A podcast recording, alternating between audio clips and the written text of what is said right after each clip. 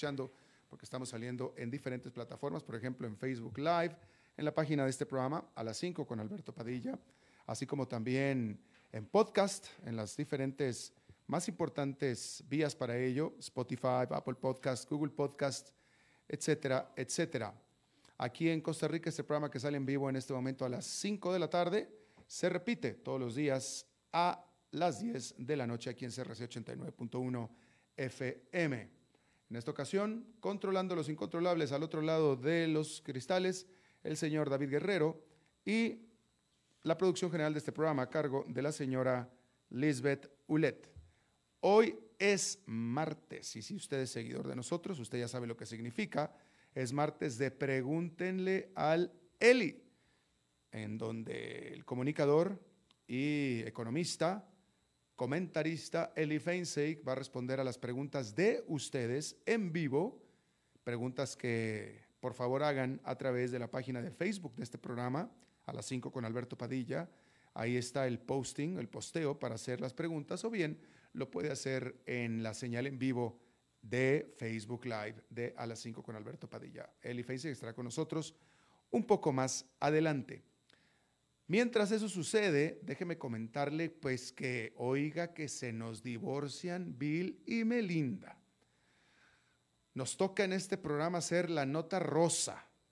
Después del divorcio de Jeff Bezos con su esposa Mackenzie, pues ahora siguen Bill y Melinda Gates que están poniendo fin a su matrimonio después de 27 años, una decisión con grandes implicaciones para la filantropía y la salud mundial.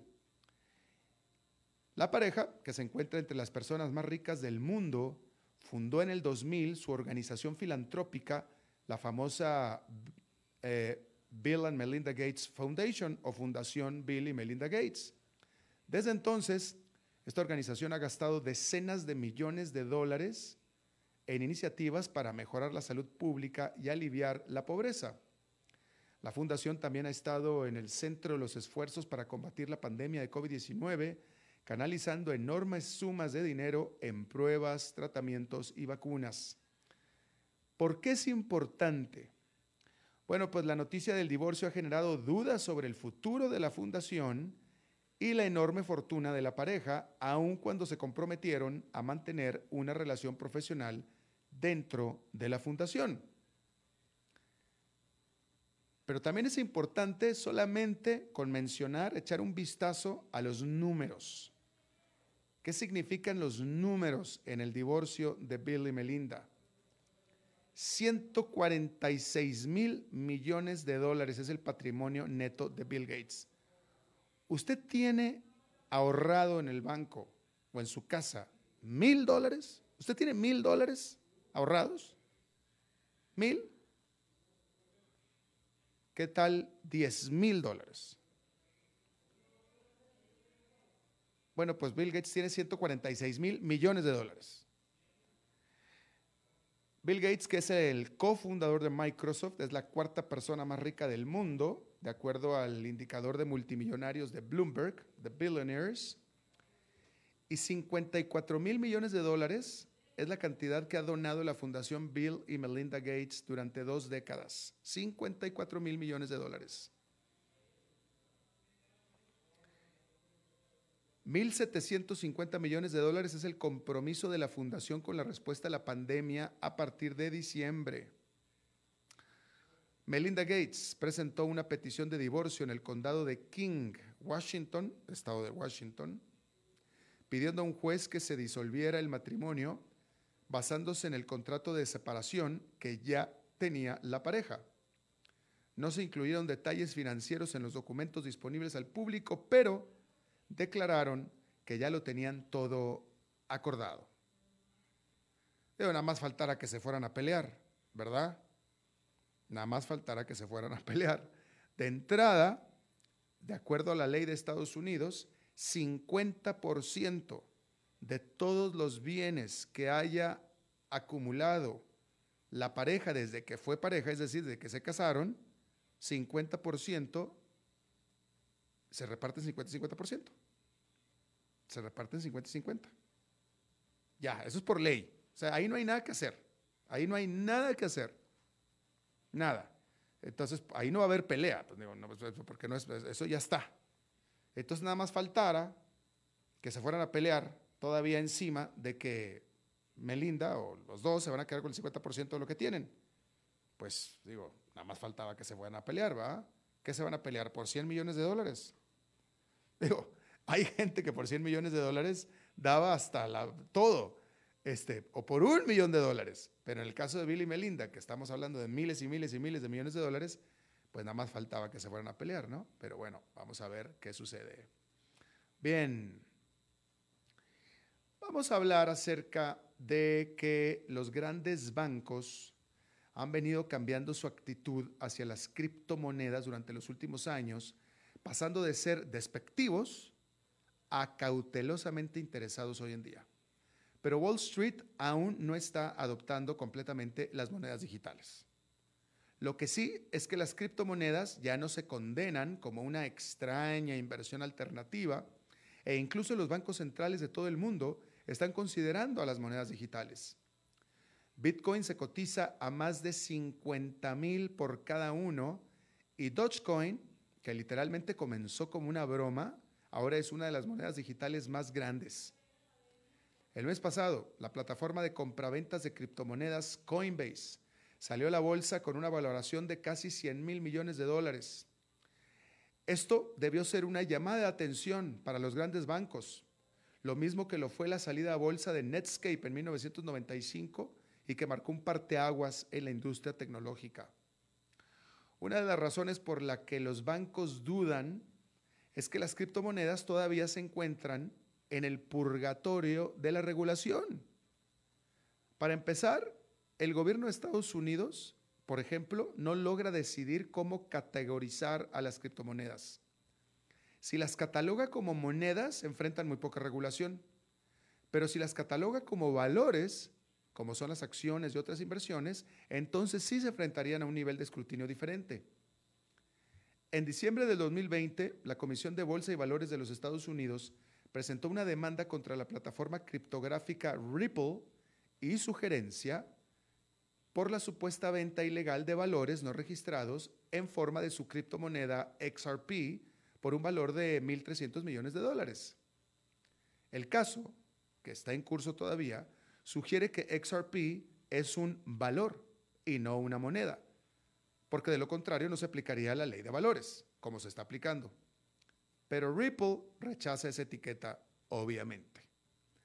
El punto es que casos como ese, junto con la enorme incertidumbre regulatoria para otras grandes criptomonedas, dificultan la participación de los bancos que están regulados hasta el cogote.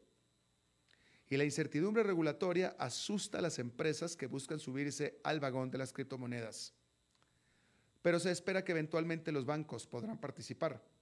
Según los informes, Goldman Sachs en marzo reinició su mesa de compraventa de monedas digitales y pronto ofrecerá a sus clientes privados de administración de patrimonio opciones de inversión en criptomonedas.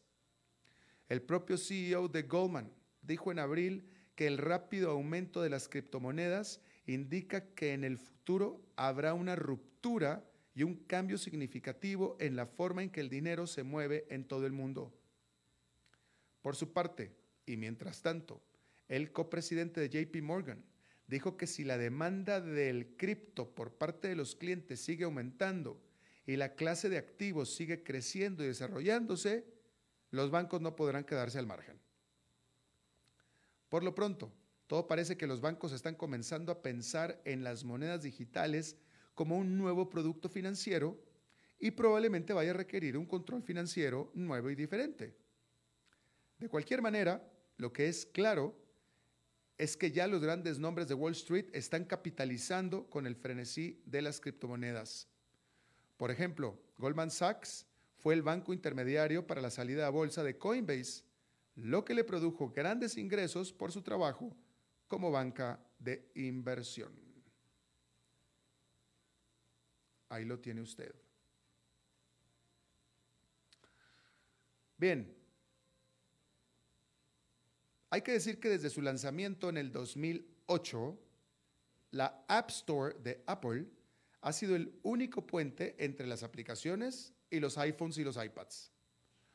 Otras plataformas como Android y Google, mejor dicho, Android de Google, permiten descargar aplicaciones a través de tiendas de terceros. Pero para cualquier desarrollador que quiera estar en los dispositivos móviles de Apple, la elección es muy simple. Es la App Store o nada. Esto por supuesto que le da a Apple un gran poder sobre, términos, sobre los términos que puede dictar a los fabricantes de aplicaciones. En particular, cada vez que compra un producto o servicio digital en muchas aplicaciones de iOS, se procesa un sistema de este, se procesa en un sistema de pago administrado por Apple y esta cobra una tarifa del 30%. Ahora está previsto que un juez federal decida si es la política de Apple solo parte de lo que es un modelo de negocio que es enormemente exitoso o es una violación de la ley antimonopolio de Estados Unidos.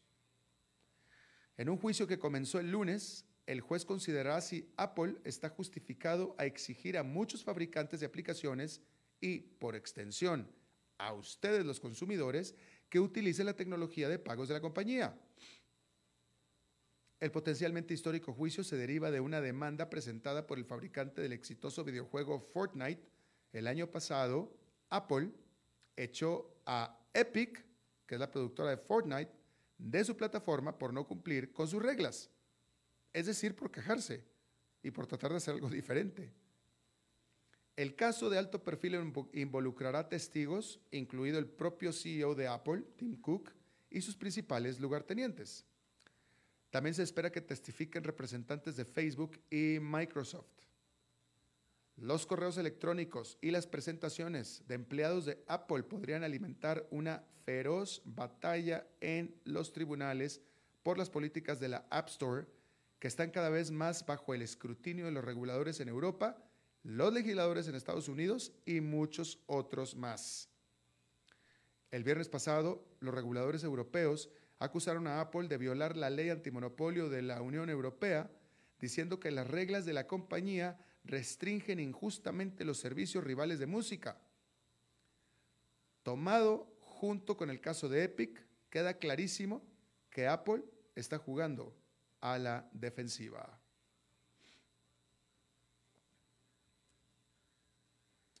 Bueno, Pandora, con sede en Copenhague, produce más joyas que cualquier otra empresa del mundo. Y este martes, Pandora anunció un cambio de paradigma. Ya no utilizará más en sus joyas diamantes extraídos en minas. La compañía dijo que, en cambio, se está inclinando hacia el uso de diamantes creados en laboratorios que enfatizó que tienen las mismas características ópticas, químicas, térmicas y físicas que los diamantes de minas. Las acciones de la empresa Pandora saltaron un 6% luego del anuncio. Las piedras cultivadas en laboratorio han sido catalogadas como la alternativa ética y rastreable a los diamantes extraídos en minas. Tienen un atractivo creciente entre los consumidores que buscan comprar productos de cadenas de suministro sostenibles o sustentables. Previamente, Pandora había anunciado que para el 2025 solo usará en sus productos oro y plata reciclados. El año pasado, Tiffany Company anunció una iniciativa de rastreo que permite a los clientes averiguar el país exacto donde se cortan, pulen y colocan las piedras preciosas. Los diamantes son el negocio más pequeño de Pandora. Solamente 50 mil piezas de joyería vendidas el año pasado de un total de 85 millones de piezas. Sin embargo, sigue siendo una movida significativa por parte de un jugador importante. Pandora está tratando de mantenerse a la vanguardia, habiendo experimentado un enorme crecimiento en la pandemia, mejor dicho, ya le estoy inventando yo cosas, ¿eh? De, veras que ya no me haga caso, ¿eh? Experimentando un enorme crecimiento en la demanda, no en la pandemia, en la demanda de piedras hechas en laboratorio. Al respecto, la consultora Bain Company publicó en un informe a principios de año que en Estados Unidos y especialmente en China e India, los consumidores más jóvenes dicen que la sostenibilidad es parte de su proceso de toma de decisiones y podría influir en la compra de joyas de diamantes. Bueno, durante la última década, el clima normal en Estados Unidos se determinó mediante mediciones promedio recopiladas entre 1981 y el 2010, o sea, hace mucho tiempo. Pero a partir de este martes, eso cambia. La Administración Nacional Oceánica y Atmosférica, la NOAA, esta agencia federal, dará a conocer sus nuevas normales climáticas utilizando datos de temperatura y precipitación de miles de lugares durante los últimos 30 años.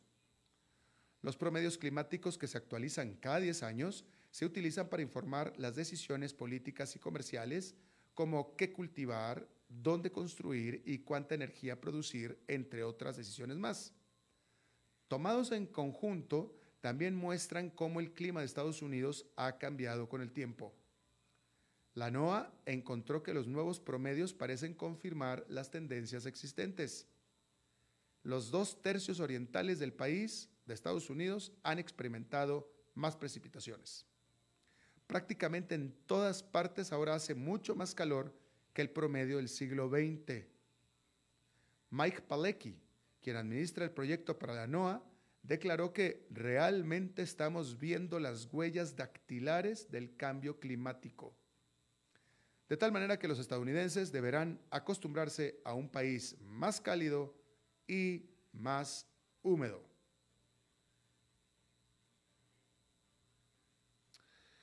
En otra información,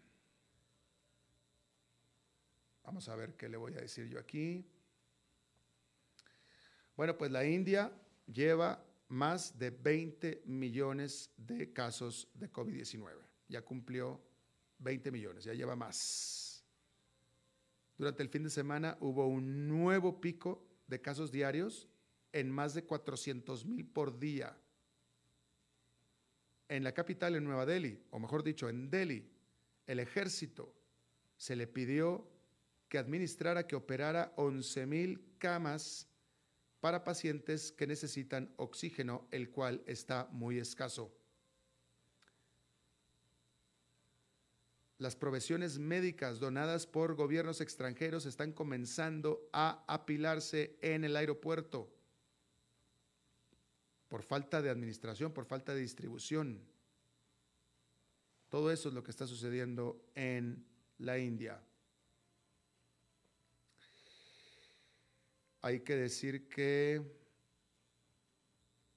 ah, bueno, después de un año muy difícil, como cualquier otra petrolera, sufriendo porque el petróleo estuvo inundando el mercado, el petróleo barato, porque la, porque la demanda fue destrozada por la pandemia del COVID-19, Saudi Aramco, la petrolera saudí, reportó un aumento del 30% en sus utilidades del primer trimestre, 30% anual, en ganancias de 21.700 millones de dólares, es decir, ingresos. Esta petrolera estatal, que pues, pues, tiene esta buena fortuna, por supuesto, porque se está recuperando toda la industria del petróleo en general y ha sido también por la recuperación de la demanda del petróleo, pues, la demanda del mundo por petróleo, con el mundo empezando a salir de los confinamientos. Y por supuesto que también tuvo que ver la decisión de la OPEP, que es el grupo de exportadores de petróleo, de reducir la oferta. Bueno, pues ahí lo tiene usted.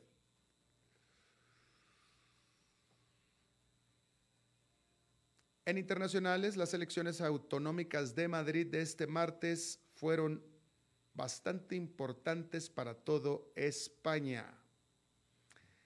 A Isabel Díaz Ayuso, la presidenta de la región, a ella le gusta decir que su oponente es Pedro Sánchez, el primer ministro socialista de España, en lugar de aquellos a los que en realidad se enfrenta. Representando al conservador Partido Popular, el famoso PP, Isabel ha hecho campaña por la libertad libertad entendida como impuestos ligeros y bares que permanecen abiertos durante la pandemia. A sus oponentes, por el contrario, les preocupaba el número relativamente alto de casos de COVID-19 de Madrid y los problemas con la atención médica. la campaña, como muy seguido se hace últimamente, se convirtió bastante desagradable. Por ejemplo, hubo episodios en los que se enviaron amenazas de muerte enviadas por correo con municiones a seis políticos. Podemos, que es un partido de extrema izquierda, y Vox, que es un partido de extrema derecha, se enfrentaron desde extremos opuestos. Al final, ninguno de los dos lo hizo nada bien y barrió PP con esta bastante atractiva Isabel Díaz Ayuso. Ella, que es una estrella en ascenso de la política española, va probablemente a necesitar apoyo de Vox para continuar gobernando pero el PP consideraría su victoria como un hito en su largo camino de regreso a la elegibilidad nacional. Así es que ya lo tiene usted. Bueno, esta es una para los fanáticos de Star Wars.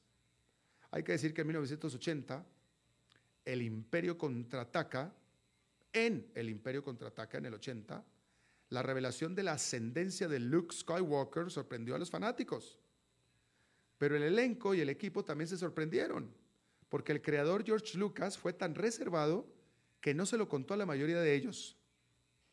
David Prose, quien personificaba al villano Darth Vader, pero sin su voz, en la filmación leyó un guion con líneas ficticias. No fue hasta que la voz grave y resonante de James Earl Jones fue sobreimpuesta que el mundo escuchó por primera vez aquellas épicas palabras de I am your father. Bueno, Prowse murió el año pasado a los 85 años y este martes esa copia original de ese guion es parte de una subasta en vivo en su ciudad natal de Bristol y un porcentaje de las ganancias se destinará al Alzheimer's Research UK. También está a la venta un tesoro de sus valiosos objetos de interés de la Guerra de las Galaxias incluido un trozo de halcón milenario.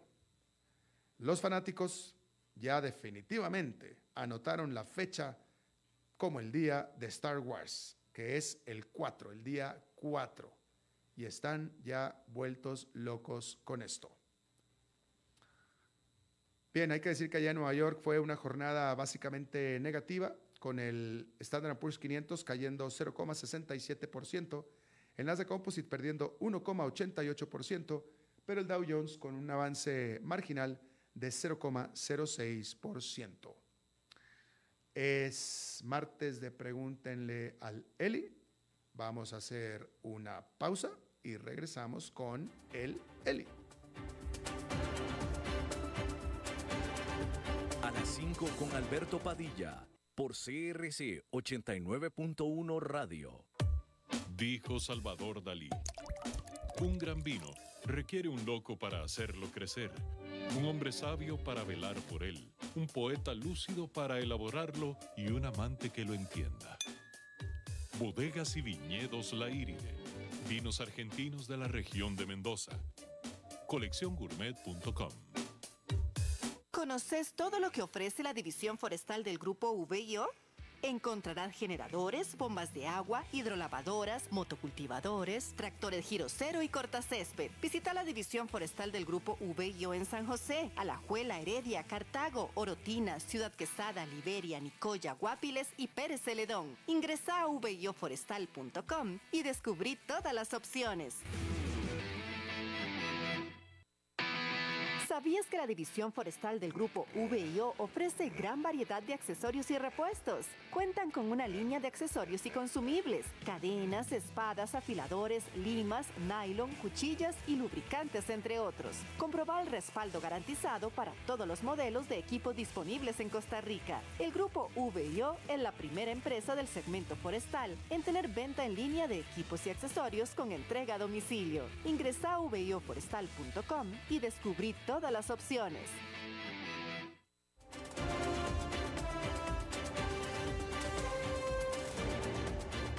Seguimos escuchando a las 5 con Alberto Padilla.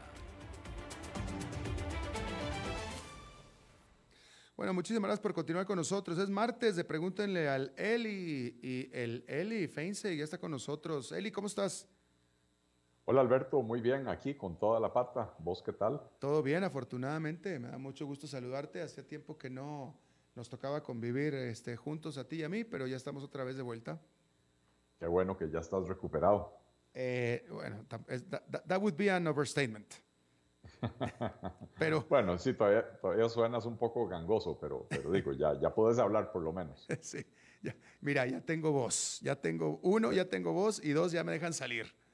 Ya. Ah, muy bien. Cuando menos ya, ya es ganancia. Oye, este, a ver, vamos a empezar porque hay varias preguntas ya. Fíjate que Juan Carlos Lobos te hace una pregunta, una consulta que me parece interesante. Te pregunta él, ¿se sabe, se sabe que la deuda interna es la que está más próxima a vencer y es la deuda más grande. ¿Quiénes son los que están beneficiando con estos intereses? ¿Existe algún mecanismo de reducir o eliminar esos intereses en vista de que sin las mismas entidades del gobierno o son las mismas entidades de los gobiernos a quien se les debe? Eh, bueno, eh, a ver, para empezar, sí, la, enorme mayoría, por lo menos un 70, 75%, si no más de la deuda interna, está en manos de entidades gubernamentales.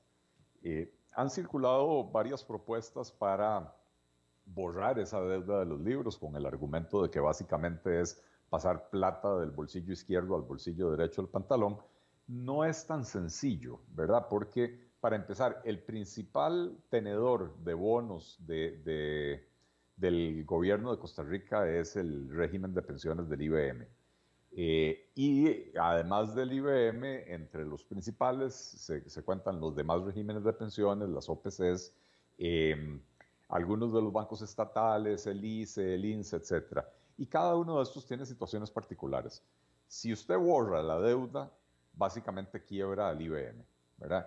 Y si le deja de pagar intereses, entonces eh, le, quita el poquito de rentabilidad que está generando el IBM, que es necesario para poder garantizarle a las personas, a los trabajadores que están cotizando, que va a haber algo en el futuro para pagarles a ellos la pensión, ¿verdad?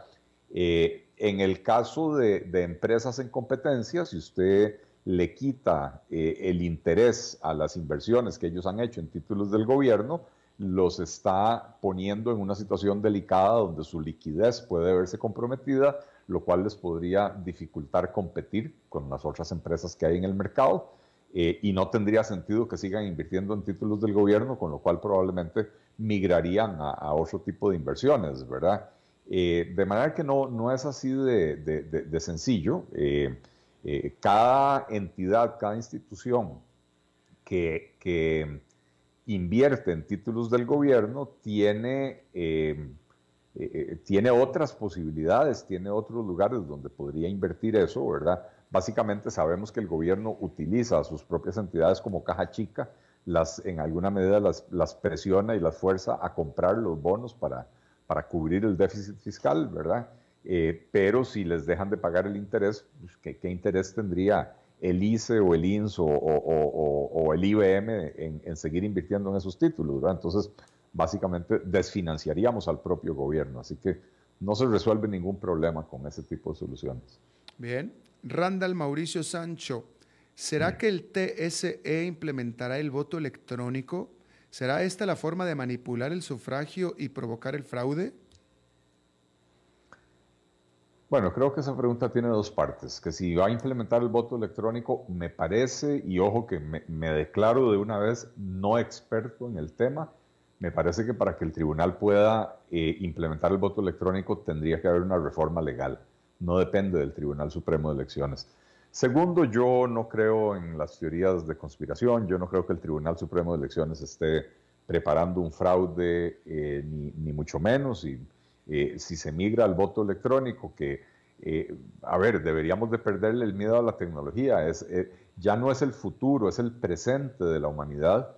si se migra hacia el voto electrónico, más bien sería para facilitar que muchas personas voten sin tener que salir de la casa, evitar todos los gastos que se hacen en campaña para el traslado de los votantes, etcétera, etcétera. Más bien sería para facilitar las cosas a los ciudadanos.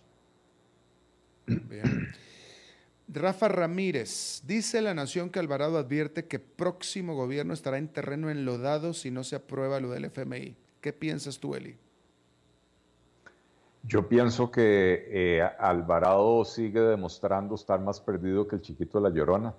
Eh, el próximo gobierno va a encontrarse la finca embarrelada, para usar eh, el término de, su antecesor, Luis Guillermo Solís, el presidente más irresponsable que ha tenido Costa Rica mucho tiempo.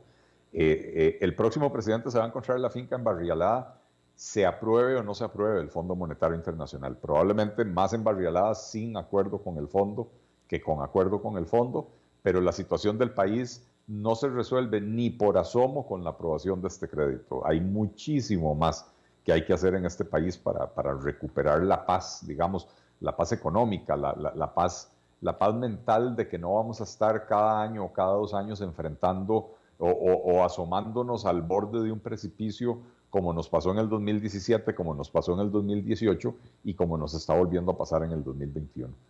Claro. Fíjate esta pregunta de Ronald Reigns, este, y, es un reflejo de algo que está pasando en toda América Latina. Y vamos a ver en, dónde estás tú en esto, mi querido Eli. Ronald Reigns pregunta, ¿por qué se critica tanto a Nayib Bukele del Salvador y se hace en la vista gorda del desastre que tenemos acá? Bueno, es que yo creo que, que Ronald está asumiendo una posición maniquea eh, yo critico a, Bukele de la misma manera que en el pasado critiqué a Chávez, eh, a Maduro, a, Fidel Castro, eh, a Fujimori, a, ¿cómo se llama tu presidente Alberto? Ya está, se me olvidó, es tan tonto que se me olvidó el nombre. ¿Ah? AMLO. AMLO, a Andrés Manuel López Obrador. y critico a cualquier presidente de izquierda o derecha que valiéndose de los mecanismos de la democracia, eh, eh, acaban con la democracia, que es lo que podría estar sucediendo en este momento en El Salvador. Está dando los primeros pasos y no hay que esperarse a que El Salvador haya perdido por completo la democracia para empezar a hablar. Ahora, el hecho de que critiquemos eh, estas actitudes antidemocráticas en otros países no quiere decir que nos estemos haciendo de la vista gorda de lo que está sucediendo en el país. Yo creo que eh, eh, eh, yo soy uno de los políticos y comentaristas que, que, han criticado con más acidez y más dureza a este gobierno, al gobierno anterior, y, los que me conocen y, y, han leído mis escritos en los últimos 15 o 20 años saben que prácticamente a todos los gobiernos, al Poder Judicial, al Poder Legislativo, al Poder Ejecutivo, siempre estoy criticando lo que se hace mal también, por supuesto, acompañando eso de propuestas de cómo hacer las cosas mejor. Pero entonces, que critiquemos eh, eh, eh, en un momento lo que sucede en un país vecino, no quiere decir que nos estamos haciendo la vista gorda de lo que está sucediendo aquí.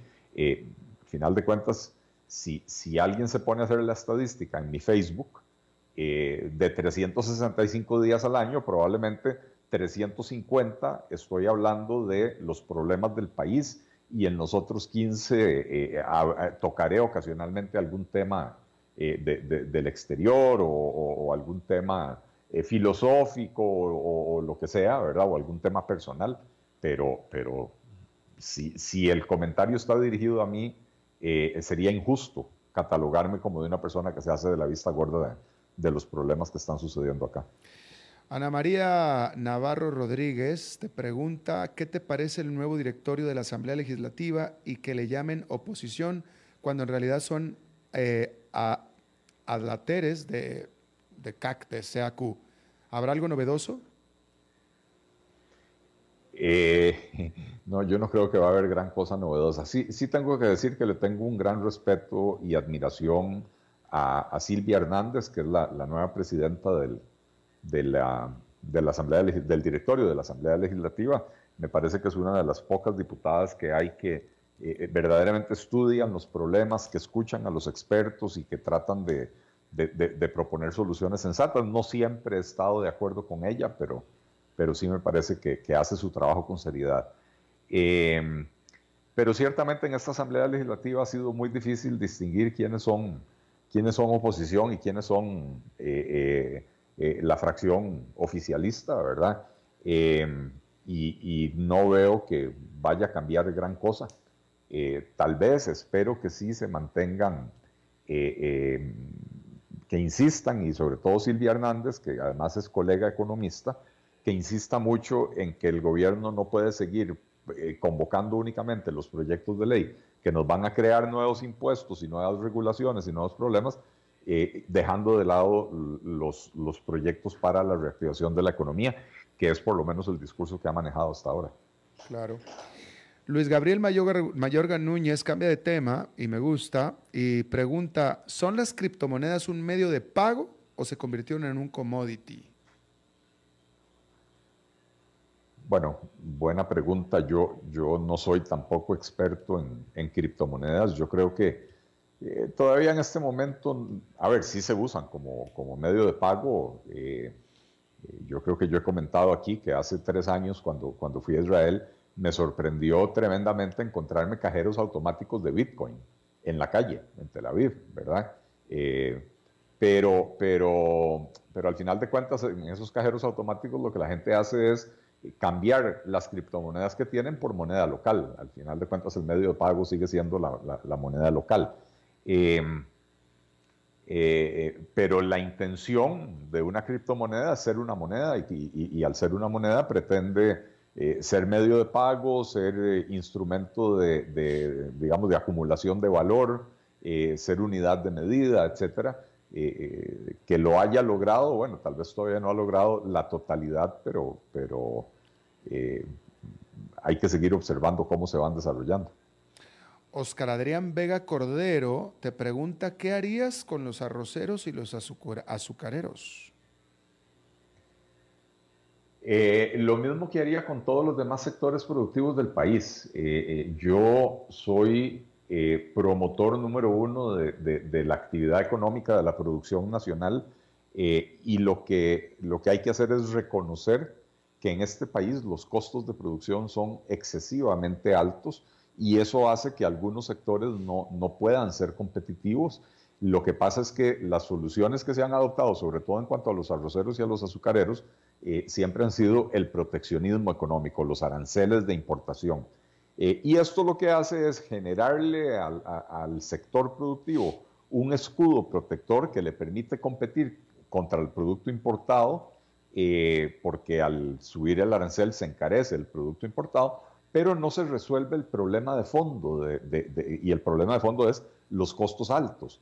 ¿Cuáles son los costos que agobian a todos los productores de Costa Rica? El alto costo de la electricidad, el alto costo del crédito en Costa Rica, los excesivos márgenes de intermediación, los altos costos de los seguros comerciales, eh, el alto costo de los combustibles, el alto costo de la mano de obra, y entonces hay que entrarle a, resolver esos problemas. Hay que meter más competencia, hay que romper el monopolio en, el, mercado eléctrico, eh, hay que quitarle al ICE la potestad que tiene de ser juez y parte. Eh, el ICE no puede ser a la vez eh, generador, o sea, puede ser generador y distribuidor de electricidad, pero no puede ser a la vez administrador del sistema eléctrico, del mercado eléctrico. Tiene que haber un ente independiente que lo haga, que defina que se le compra la electricidad al mejor postor, ¿verdad? Que eso el ICE no lo hace. Eh, hay que meter más competencia en la industria bancaria, ¿verdad? Que, que en Costa Rica, a pesar de que tenemos 14 bancos, no hay una competencia efectiva. Tenemos dos bancos estatales y un banco público adicional, que es el Banco Popular, y entre ellos tres controlan 60, 65% del mercado bancario y hacen que las tasas de interés sean demasiado elevadas, cuando tenemos aquí en el país vecino al sur, en Panamá, eh, un mercado bancario con más de 150 entidades bancarias que le permite a un productor costarricense sin arraigo en Panamá ir a obtener un crédito en Panamá al 3% en dólares. Aquí van al banco y, en dólares con suerte les prestan al 8 o 9%, ¿verdad? Eh, entonces, más competencia en el, sector bancario. Eh, eh, y en el caso de los costos de la mano de obra, que no podemos disminuir los salarios, pero sí tenemos que disminuir el costo de la seguridad social. Tenemos que hacer que la caja reduzca sus costos de operación y la forma de hacerlo, eh, en primer lugar, es ampliando la experiencia que ha tenido la caja, bastante positiva, con los EBAIS que ha otorgado en administración a cooperativas y a, universidades, eh, ampliarlo primero a todos los EBAIS del país, porque, porque en los que hoy tiene ese mecanismo, la satisfacción del usuario es mayor y el costo para la caja es menor que en los EVAIS que administra la propia caja. Y entonces lo ampliamos a todo el país, reducimos los costos de operación de la caja. Luego aplicamos la misma receta para el siguiente nivel de atención, que es el de las clínicas de la caja, el segundo nivel. Eh, hacemos un plan piloto, ponemos una, clínica a operar de esta manera. Si se comprueba que funciona, entonces extendemos el experimento a todas las clínicas de la caja y luego pasamos al tercer nivel, que es el de, la atención hospitalaria, eh, porque el Estado ha demostrado que es un pésimo administrador, pero sí es importante que la caja vele por eh, eh, la, la universalización de los servicios de salud, cosa que hoy no hace cuando usted tiene un 47% de los trabajadores en la informalidad, ¿verdad? Entonces, disminuir los costos eh, de operación de la caja nos va a permitir reducir las cuotas de la seguridad social. En paralelo, hay que promover una reforma legal para quitar del costo de la planilla las contribuciones que se hacen que no son de la seguridad social, por ejemplo, lo que va Lima, lo que va Lina, lo que va al Banco Popular, eliminar eso de ahí, ya son varios puntos porcentuales, y entonces eso nos permite reducir, el, eh, eh, eh, digamos que, los costos adicionales asociados a la contratación de la mano de obra. Y entonces, para un productor costarricense, para un empresario costarricense, eso representa una reducción del costo de la mano de obra, aún sin reducir los salarios. Entonces, en el TLC con Estados Unidos, bueno, el con Estados Unidos, México, Canadá y Centroamérica, ¿verdad? En el, TLC se negoció la desgrabación arancelaria eh, de estos productos. Entonces, eh, si no se hace nada, de aquí a cinco años, el arancel de importación del arroz y el arancel de importación del azúcar van a ser cero, porque así está prenegociado. Pero han pasado, no sé, 13, 14 años desde, o, o 12 años desde que entró en vigencia el TLC y no se ha aprovechado el tiempo para mejorar las condiciones que permitan que los sectores costarricenses sean más eficientes, más productivos. Eso es lo que hay que hacer en este momento. Continuar con la desgrabación, pero eh, mejorando las condiciones de competitividad para, para, estos sectores. Uh, Susa, así se hace llamar Susa, una pregunta muy sencilla y recurrente, pero me parece importante. ¿Y qué tal liberar el dólar y que valga lo que debe valer? Eh, en Costa Rica se adoptó un, régimen de, flotación, lo se llama flotación administrada. En buena teoría, el dólar está libre, el banco establece unos límites superior e inferior eh, y, debería de intervenir únicamente cuando el tipo de cambio se acerca a esas, a esas bandas. Eh, lo que ha sucedido en la práctica es que el Banco Central interviene no en la banda, sino que interviene en el centro de la banda para, digamos que, teledirigir el, tipo de cambio, con la excusa de que, con la excusa de, que de que ellos intervienen para evitar las fluctuaciones severas, pero no dicen, no para, no para afectar la trayectoria del dólar. O sea, según el banco, si el dólar va para arriba, ellos dejan que vaya para arriba, pero suavizan las fluctuaciones. Eh, creo que hay que, siendo que es un mercado muy pequeño, y cuando digo un mercado muy pequeño es que cualquier persona o empresa con un par de millones de dólares provoca desastres en ese mercado. O sea, si usted llega un día con dos millones de dólares al mercado eh, cambiario costarricense, usted puede provocar eh, que el tipo de cambio se mueva en la dirección que usted se le pegue la gana, ¿verdad?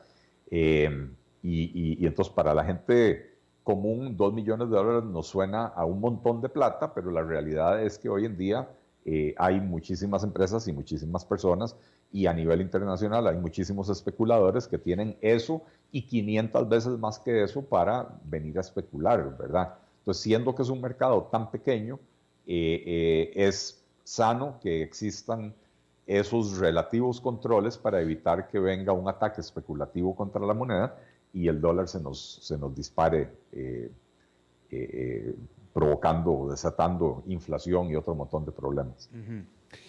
Nelson Briceño Vargas, él dice, yo propuse la creación de un fondo de contingencias para cubrir parte de la factura petrolera por alzas constantes. se establecería un precio fijo de combustibles que permitiría acumular recursos en cada baja que apruebe ARECEP. ¿Qué opinas de esto? Bueno, eso fue lo que trató de hacer el gobierno el año pasado durante la pandemia, evitar que el precio de la gasolina bajara para crear, en este caso fue un fondo no, no, no de contingencia para la subida, sino que un fondo para subsidiar a la gente. Yo creo en el sistema de precios. Los precios son un instrumento muy poderoso para darle señal al consumidor de eh, cómo debe de comportarse. Si, si el combustible se está haciendo caro a nivel internacional y nosotros no lo producimos, ¿verdad? Si el combustible se está haciendo caro, el consumidor tiene que sentir el ardor en el bolsillo para, para, que tome la decisión de tal vez consumir un poco menos, de tal vez no usar el carro para ir a la pulpería de la esquina, para utilizarlo únicamente cuando es estrictamente necesario, eh, de manera que, que, que, reciba la señal de que tiene que ahorrar. Y cuando el combustible está más barato, pues entonces hay que se sienta en libertad de, de consumir la cantidad que considera que quiere consumir. Eh, intervenir de esta manera, bueno, es que nada nos garantiza que, por ejemplo, cuando el precio baja, se genera el suficiente ahorro para cubrir las subidas de precios cuando el precio sube, ¿verdad? Entonces, podemos crear ese fondo de contingencia y, también perfectamente lo podemos generar durante dos años de precios a la baja y después en los primeros tres meses de precios al alza, se acabó el fondo de contingencia, igual hay que subir el precio y entonces sería injusto para el consumidor porque le va a subir el precio, pero no le permitió que bajara cuando, cuando estaba barato en el mercado internacional. Hay que perderle el miedo a las fluctuaciones de precios. Me parece que, eh, ¿cómo se llama? Eh, eh, la, la, estabilidad de precios a nivel macro es importante. Uno no quiere inflación desbocada, ¿verdad? Pero producto por producto, bueno, cuando, cuando llueve mucho y la cosecha de tomate se pudre, este, no tiene sentido que el tomate esté barato. Cuando es época de cosecha del tomate y hay mucho tomate en el mercado, pues tiene sentido que donde hay más oferta, el tomate baje de precio, ¿verdad? Bien. Eh, vamos a ver. Ah, Adrián Pinto, ¿qué piensas de las ayudas por parte del INS a sus empleados? De hay una, una más eh, una más de, de, todos los, los, privilegios, los abusos, las gollerías que existen en el, en el sector eh, público. Eh, si lo vemos dentro del océano, que son los pluses salariales, esto que representaba más o menos como 500 millones de colones al año, una cosa así por el estilo, es relativamente pequeño, pero me parece que es eh, absolutamente inmoral. Eh, y nuevamente, las instituciones públicas otorgándole a sus funcionarios beneficios a expensas de los usuarios, eh, o sea, beneficios que financian los usuarios o los contribuyentes que no tienen derecho a esos beneficios. Entonces, es, es odioso. Bien. Gregorio Echeverry, ¿qué te pareció el superdiscurso del CAC? no lo escuché no lo escuché. Me parece que... Eh, eh, eh, a ver, ¿cómo lo digo? Carlos Alvarado es un pésimo orador. Prefiero leer el discurso con calma que sentarme a escucharlo y no lo he hecho. Muy bien. Diego Moya, ¿cuál es la aspiración realista del PLP en cuanto a llevar a diputados a la Asamblea Legislativa en la próxima administración? Al menos 20 diputados. ¿De cuántos? 57. Ok. Ok, esa es la realista. Muy bien. Esa es la realista. La, aspiracional, eh, eh, ojalá 29, pero tal vez unos 25. Claro, claro. Eh, déjame comentar, déjame explorar un poquito más contigo, Eli, sobre lo que está pasando en El Salvador. Porque lo que está pasando en El Salvador es un reflejo vaya, eh, es un hartazgo con la política en, alguna medida, porque Bukele dice, estos no me están dejando trabajar, yo quiero trabajar, estos me bloquean, eh, se confabula eh, la, oposición contra mí, no me dejan trabajar, entonces, bueno, lo que hizo fue técnicamente un golpe de Estado. Pero vaya, yo no estoy tratando de justificar el golpe de Estado, lo que estoy tratando es de buscar una alternativa, o sea, ¿qué hacer cuando un presidente quiere trabajar, quiere hacer las cosas, tiene un, Congreso que es eh, dominado por la oposición, eh, eh, lo, tiene en contra y no lo dejan trabajar. Punto. No lo dejan avanzar, no lo dejan hacer nada. a ver, es que, es que Bukele no tiene el Congreso en contra, por el contrario, lo que le permitió hacer esta movida es que ahora tiene el Congreso a su este favor, ¿verdad? Con una mayoría. A partir de este fin de semana. Claro, claro. Bueno, pero lo que estamos criticando es su proceder a partir de este fin de semana. Eh, a ver, ciertamente eh, eh, hay un hartazgo. yo creo que, que, Bukele, a mí no me gusta su estilo, pero Bukele ha hecho cosas buenas en su país y las ha hecho teniendo al Congreso en contra.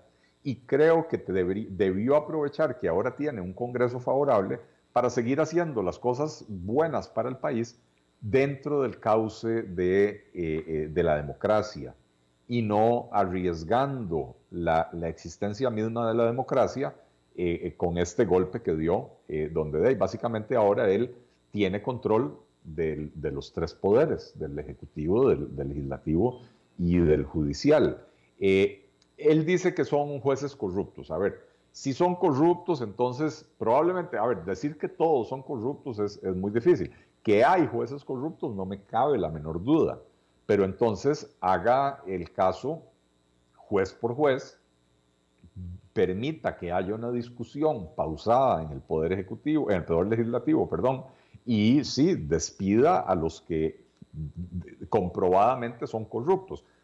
La principal queja de Bukele, y esto es lo que a mí más me llama la atención, eh, mi querido Alberto y amigos que me escuchan, la principal queja de Bukele era porque él trató de tomar medidas restrictivas de las libertades individuales como método de combatir la pandemia. Y fue la sala constitucional la que le dijo, no señor, usted no puede, eh, usted no puede pisotear las libertades individuales de las personas. Aquí en Costa Rica tenemos gente que con razón critican muchas veces las medidas restrictivas que está adoptando el gobierno de Costa Rica. Pero curiosamente, esos mismos son los que hoy aplauden a Bukele. Es decir, Bukele quitó a la sala constitucional que le impidió eh, pisotear los derechos individuales de los salvadoreños y aquí quienes critican a Carlos Alvarado por limitar las libertades individuales como método de combatir la pandemia son los que le aplauden a Bukele. Bueno, si aquí, si aquí llegara un presidente y quita la sala cuarta y nombra una sala cuarta Sontojo para poder limitar los derechos individuales de las personas, estos que hoy le aplauden a Bukele serían los primeros en estar criticándolo. Entonces hay que ser un poquito más consecuentes eh, eh, eh, con el discurso. no hay que confundir el hecho de que Bukele ganó democráticamente las elecciones y que también democráticamente logró obtener una mayoría en, la Asamblea Legislativa. Y esto es reflejo de dos cosas, del hartazgo de la población salvadoreña con quienes los gobernaron anteriormente y de la percepción positiva que tiene Bukele en la población salvadoreña, de que ha hecho una buena labor aún con las limitaciones que tenía por tener el Congreso en contra. Lo que está mal es aprovecharse de ese mandato democrático para romper, para, para borrar la división de poderes. Eso es lo que está mal y eso es lo que hay que criticar en, en cualquier escenario. Muy bien, muy bien. Gracias, Eli. Eh, y ya se te acabó el saldo. Qué lástima, porque ya había entrado en calor. ya, estaba. Sí, sí. Antes de que suceda otra cosa, se te acabó el saldo. Así es. Despídete de tu público, por favor. muchísimas gracias a todos. Como siempre, preguntas muy interesantes. Este, eh, y, gracias por su compañía, por su lealtad al programa. Gracias, Alberto, eh, por tenerme por acá. Gracias a nuestro amigo Andrés Quintana por eh, darnos el espacio en la radio y nos vemos hoy en ocho. Perfectísimo, claro que sí. Gracias a ti, mi querido Eli. Te mando un abrazo y muchas gracias a todos ustedes que participaron, que hicieron las preguntas y que escucharon el programa, que lo siguieron. eso es todo lo que tenemos por esta emisión. Espero que termine su día en buena nota, en buen tono y nosotros nos reencontramos en 23 horas. Que la pase muy bien.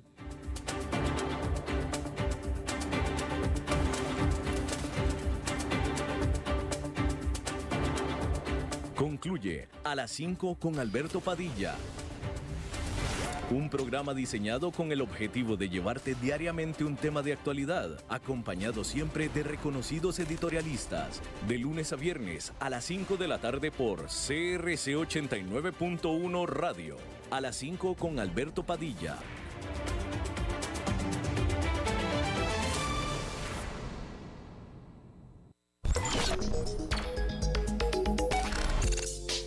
Es lo mismo ver pasar la nube que estar en la nube.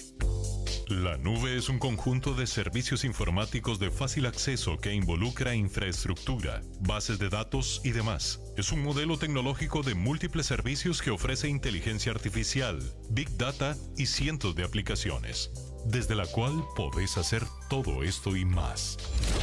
Ingresa ya a huawei.cloud.com y descubrí por qué Huawei Cloud es líder en la nube, con arquitectura diversa y alto rendimiento que protege datos de forma segura, brindando soporte local con acceso global. Huawei Cloud. Cloudificate y crece con Huawei Cloud.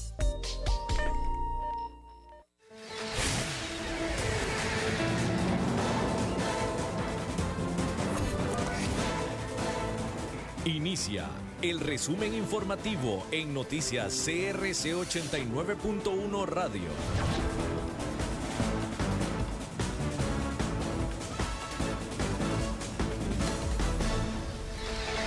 ¿Qué tal? Son las 17 horas con 57 minutos y estos son nuestros titulares.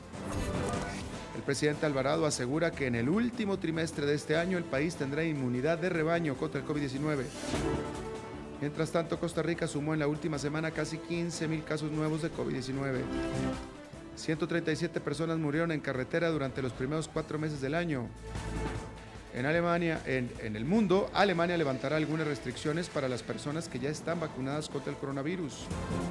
Y en los deportes, Keylor Navas y el Paris Saint-Germain dicen adiós al sueño de ganar la UEFA Champions League.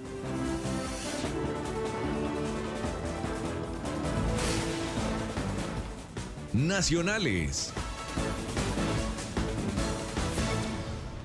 El presidente Carlos Alvarado aseguró que en el último trimestre de este año el país tendrá inmunidad de rebaño contra el COVID-19.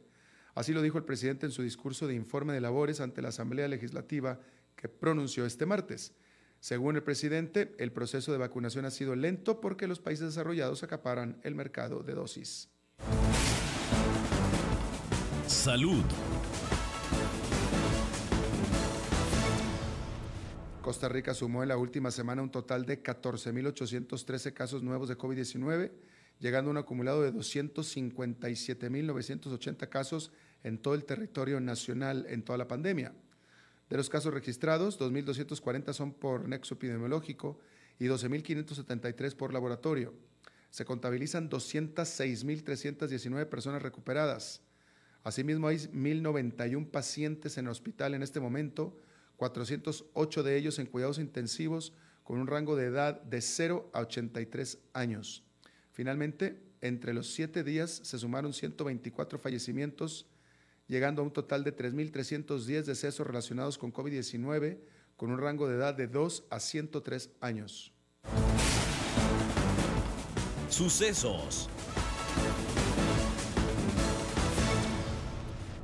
137 personas han fallecido en carretera durante los primeros cuatro meses del año, según cifras reveladas por el Ministerio de Obras Públicas y Transportes. Esta cantidad representa un aumento del 26 decesos más en comparación con el mismo periodo del año anterior, mientras que solo en abril pasado fallecieron 33 personas en la vía pública, es decir, siete más que en el 2020. Además, el MOPT también informó que por quinto mes consecutivo una persona fallece por día en promedio en las carreteras del territorio nacional.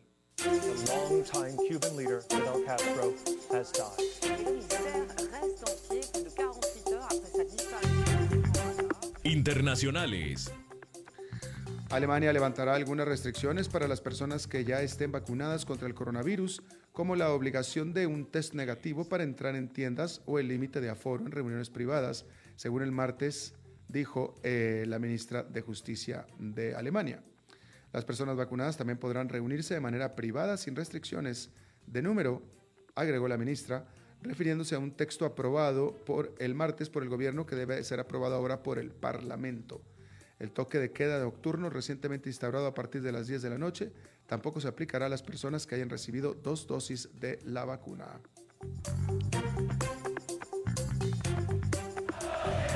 Pasión de los deportes en noticias CRC 89.1 Radio. El Manchester City logró acceder a la primera final del Champions League en su historia tras dejar en el camino al Paris Saint-Germain. Los Citizen vencieron 2 a 0 al cuadro parisino en la vuelta de las semifinales disputada en Manchester. La ida había quedado 2 a 1 a favor del equipo inglés. El City esperará rival que saldrá de la serie entre el Chelsea y el Real Madrid, que se disputará este miércoles en Londres. Ese enfrentamiento está empatado a un gol en el global. Se está informado a las 18 horas con un minuto, con dos minutos ya. Gracias por habernos acompañado. Los saluda Alberto Padilla. Que tenga buenas noches.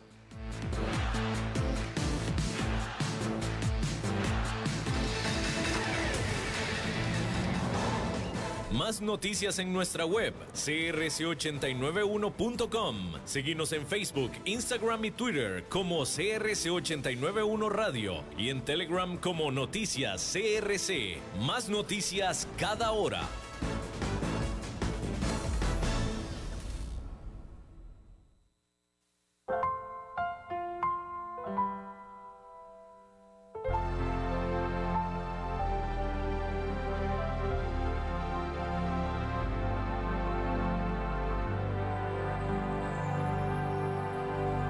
Padre nuestro, tú que estás en el cielo, santificado sea tu nombre, Señor. Que tu reino venga siempre a nosotros y se haga